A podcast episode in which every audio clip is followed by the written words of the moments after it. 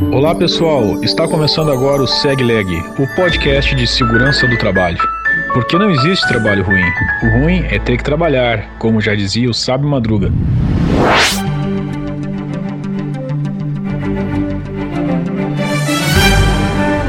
Episódio de hoje vamos tratar sobre o adicional de insalubridade e o Covid. Vamos conversar um pouco sobre o histórico das pandemias, passando para o conceito de insalubridade, seus dispositivos legais e finalmente sobre a ligação entre insalubridade e Covid. Afinal, ela incide qual percentual? Tudo hoje no nosso podcast.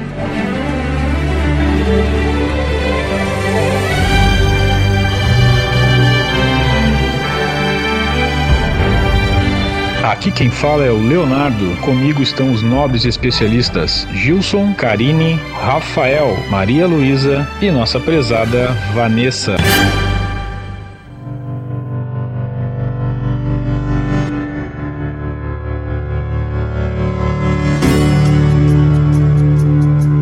Pois bem, vamos começar um pouco a nossa história das pandemias. É interessante verificar que ao longo da história observamos algumas pandemias, como a peste de Justiniano, ocorrida por volta de 541 d.C., a qual estima-se que tenha durado mais de 200 anos. Temos também a peste negra, que teve seu auge em 1343, a gripe russa em 1580, sendo a primeira pandemia de gripe, após a gripe espanhola em 1918. Seguido da gripe, tivemos mais alguns surtos pandêmicos, sendo o último em 2009, chamado de gripe suína.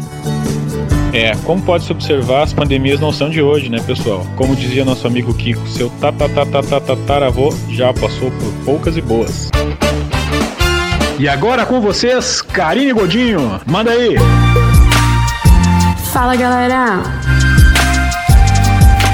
A infecção pelo Covid-19 atinge principalmente o sistema respiratório, sendo impreciso o período infeccioso exato, pelo fato de muitas vezes sequer apresentar sintomas. Dessa forma, quanto tempo essa pessoa serve de condutor do vírus? Também segue sendo uma dúvida na maioria dos casos.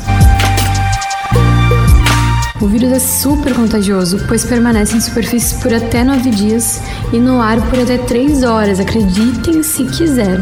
Os dados são da publicação Novos Dados e Estudos sobre o Covid-19 do Portal dos Hospitais do Brasil da editora Publimed. Não é pouca coisa não, principalmente pela média do período de incubação possuir uma escala de 14 dias. É muita coisa. Olá, eu sou Gilson Teixeira e você estava na companhia da colega Karine Godin. A Consolidação das Leis Trabalhistas, CLT, em seu artigo 189, define insalubridade como atividades ou operações insalubres, que, por sua natureza, condições ou métodos de trabalho exponham os empregados a agentes nocivos à saúde acima dos limites de tolerância fixados em razão da natureza e da intensidade do agente e do tempo de exposição aos seus efeitos. No cenário atual, é fato notório que todas as pessoas, de alguma forma, estão expostas ao Covid-19, seja no ambiente familiar, em mercados, transporte público e principalmente no meio ambiente no trabalho. Estamos vivendo a pandemia que alguns especialistas chamam de sindemia, tema que será tratado durante este podcast causada pelo Covid-19. O SARS-CoV-2 atua como agente de contágio através do ar, principalmente em locais fechados, com más condições de ventilação e especialmente onde há aglomerações. Pesquisadores chineses confirmaram essas informações estudando a infecção de 10 casos de pessoas que foram acometidas pela doença em um restaurante na cidade de Wuhan, onde houve o primeiro registro da doença no mundo. A exposição à doença infecto-contagiosa da Covid-19, configurada como agente biológico, de acordo com a NR15, é o fato gerador do adicional de insalubridade aqui tratado. Destaca-se que o valor do pagamento do adicional de insalubridade pode variar entre 10, 20 ou 40% sobre o salário mínimo vigente. É essencial destacar que o ideal é que o empregado não esteja trabalhando em condições de insalubridade e que cabe ao empregador eliminar o elemento nocivo à saúde do trabalhador, garantindo um ambiente de trabalho totalmente salubre. Entretanto, se ausentes os cuidados necessários ou se houver a insuficiência de medidas de proteção à saúde dos trabalhadores, surge para estes o direito de recebimento ao adicional de insalubridade. Nesse sentido, todos os empregadores devem estar atentos às disposições aplicáveis da NR15, que descreve as atividades, operações e agentes insalubres, inclusive seus limites de tolerância, definindo as situações que, vivenciadas nos ambientes de trabalho pelos trabalhadores, demonstram a caracterização do exercício insalubre e também os meios de protegê-los das exposições nocivas à saúde.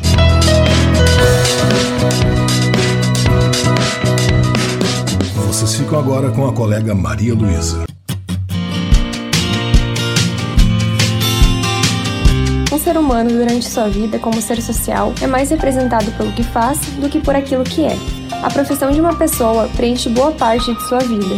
Sabemos que o ambiente de trabalho pode ser um grande vilão na saúde do trabalhador. Entre todos os riscos que podem ser enfrentados pelo trabalhador, temos os ambientes insalubres, Pode-se definir a insalubridade como um ambiente que não é bom para a saúde, ou seja, que pode causar doenças no trabalhador.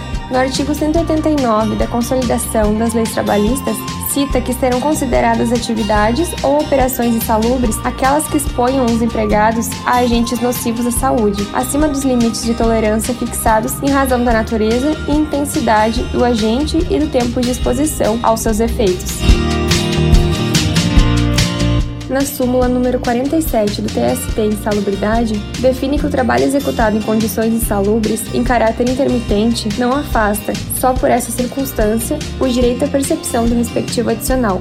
Processualmente, a insalubridade está ligada à perícia de uma forma indissociável, Contudo, nem sempre a perícia será suficiente para a identificação plena de disposição do trabalhador, tendo outros critérios a serem analisados, como a dinâmica laboral e o que aqui tratamos de uma forma mais aprofundada, qual seja o contexto histórico-social. E agora com vocês, Rafael Silva.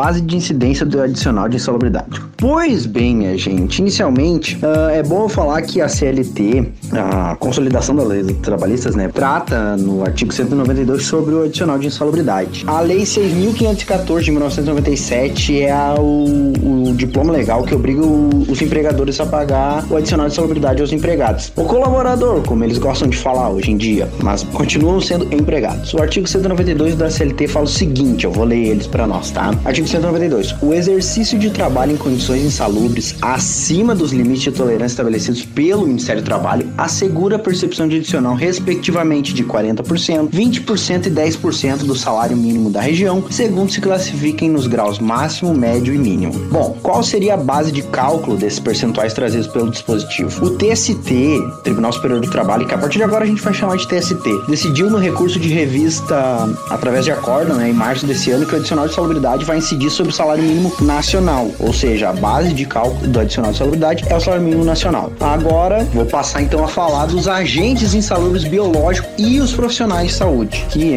estão em contato com esses agentes. Agentes insalubres biológicos e os profissionais de saúde. O que a gente pode falar nessa parte? Quanto aos referidos agentes, podemos dizer que existem vários agentes que são insalubres, tendo que eles são elencados na famosa NR15. O tema é abordado especificamente por aqueles agentes biológicos que afetam os profissionais de saúde, ou seja, CNR15 trata especificamente dos agentes biológicos insalubres que afetam, em especial, os profissionais de saúde.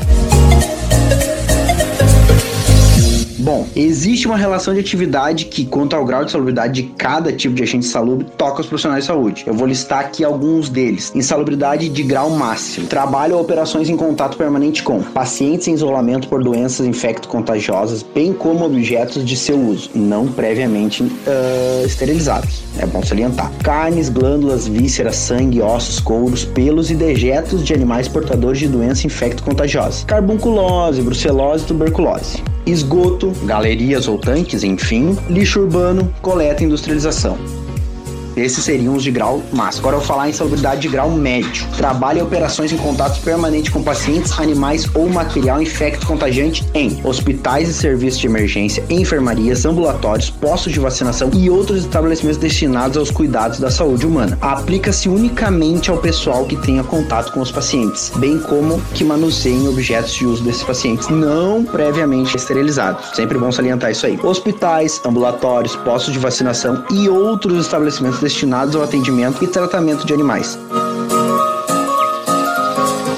aplica-se apenas ao pessoal que tenha contato com tais animais. Contato em laboratórios com animais destinados ao preparo de soro, vacina e outros produtos, laboratórios de análise clínica e histopatologia, aplica-se tão só ao pessoal técnico, tá, gente? Esse agente aqui, tá? Gabinetes de autópsias, de anatomia e histoanatomopatologia, que eu não sei o que, que é, tá? Também aplica-se somente ao pessoal técnico. Cemitérios, que seriam a questão de exumação de corpos, estábulos e cavalariças e resíduos de animais deteriorados.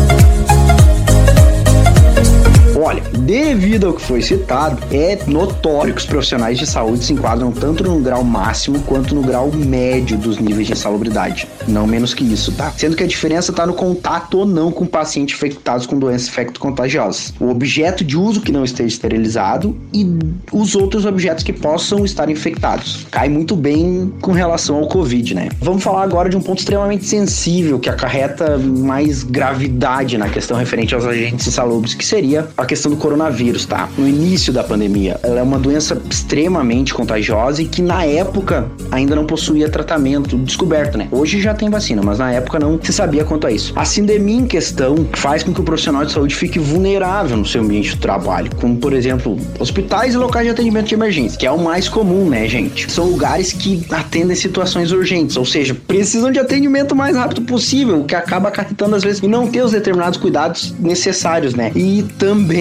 atende um enorme número de pessoas, ainda mais nessa questão da pandemia, né? Ou seja, atenderam gente com uma, uma doença altamente contagiosa e que precisava de atendimento rápido, além de um grande número de pessoas, o que acarreta, ao meu ver, um, um ambiente enormemente insalubre, né? É impossível criar em laboratório um ambiente 100% livre de contágio, tá? Impossível, não existe nada 100% livre de contágio. Assim, em termos de atendimento, né? Por mais que estejam sendo tomados todos os cuidados possíveis, o isolamento infectado, por exemplo, tá? Falar que o profissional não está exposto a isso diretamente é praticamente impossível. Então, podemos entender que não é possível criar um local livre de infecção desse tipo de profissional, tá? Alguns dados da OPAS, a Organização Pan-Americana de Saúde, a organização em questão traz que até 2 de setembro de 2020, 560 170 mil profissionais de saúde se infectaram e 2.500 morreram em virtude do coronavírus. Isso somente nas Américas, tá? Podemos dizer que os, os hospitais se tornaram grandes locais onde os pacientes ficavam em isolamento, o que acabou por acarretar na ampliação do adicional de saluridade de todos os profissionais de saúde para o grau máximo, ou seja, 40%, independentemente da área onde se elabora. Sendo profissional de saúde, é insalubridade em grau máximo, tá? Independentemente de onde a pessoa trabalha, seja ela de contato direto com pacientes ou não. Show de bola, Rafa! E agora, para fechar com chave de ouro, vamos lá, nossa colega Vanessa Leal momento histórico de sindemia demanda de toda a população mundial o perfeito funcionamento de suas obrigações e funções sociais. Afinal, a sociedade existe para que a união entre indivíduos com princípios e ideais diferentes possam se complementar harmoniosamente no substrato social, a fim de seguir o mesmo objetivo, o objetivo do bem comum. Antes de discutir a existência de adicional de insalubridade no ambiente de trabalho, é necessário dar ênfase à tão importante conscientização dos empregadores, para que garantam um ambiente de trabalho seguro, conforme determina a nossa Constituição Federal de 1988. Portanto, o ideal é que a empresa somente retome as atividades presenciais quando realmente for necessário e, se necessário, viabilize de forma segura e não apenas com medidas paliativas sem qualquer fiscalização. Afinal, a inexistência do risco ou a redução do mesmo é muito melhor que o pagamento do adicional de insalubridade aos empregados expostos. No entanto, observada a ausência de precauções relacionadas à saúde dos empregados, é evidente que surge aí a obrigação ao pagamento de adicional de insalubridade por exposição ao risco. e isso se justifica pela inexistência de um tratamento medicamentoso 100% eficaz ou ainda de uma vacina amplamente distribuída no território nacional, considerando que é isso o que diferencia essa gripe das demais já presentes no ar e nos locais em geral. E é isso aí então, estas foram as nossas contribuições para a galera que tem desperdiçado seu valioso tempo para aturar o nosso grupo. Ah, fazer o que, né, gente? Esse foi o último grupo a apresentar, mas não menos importante. Até a próxima, pessoal. Grande abraço.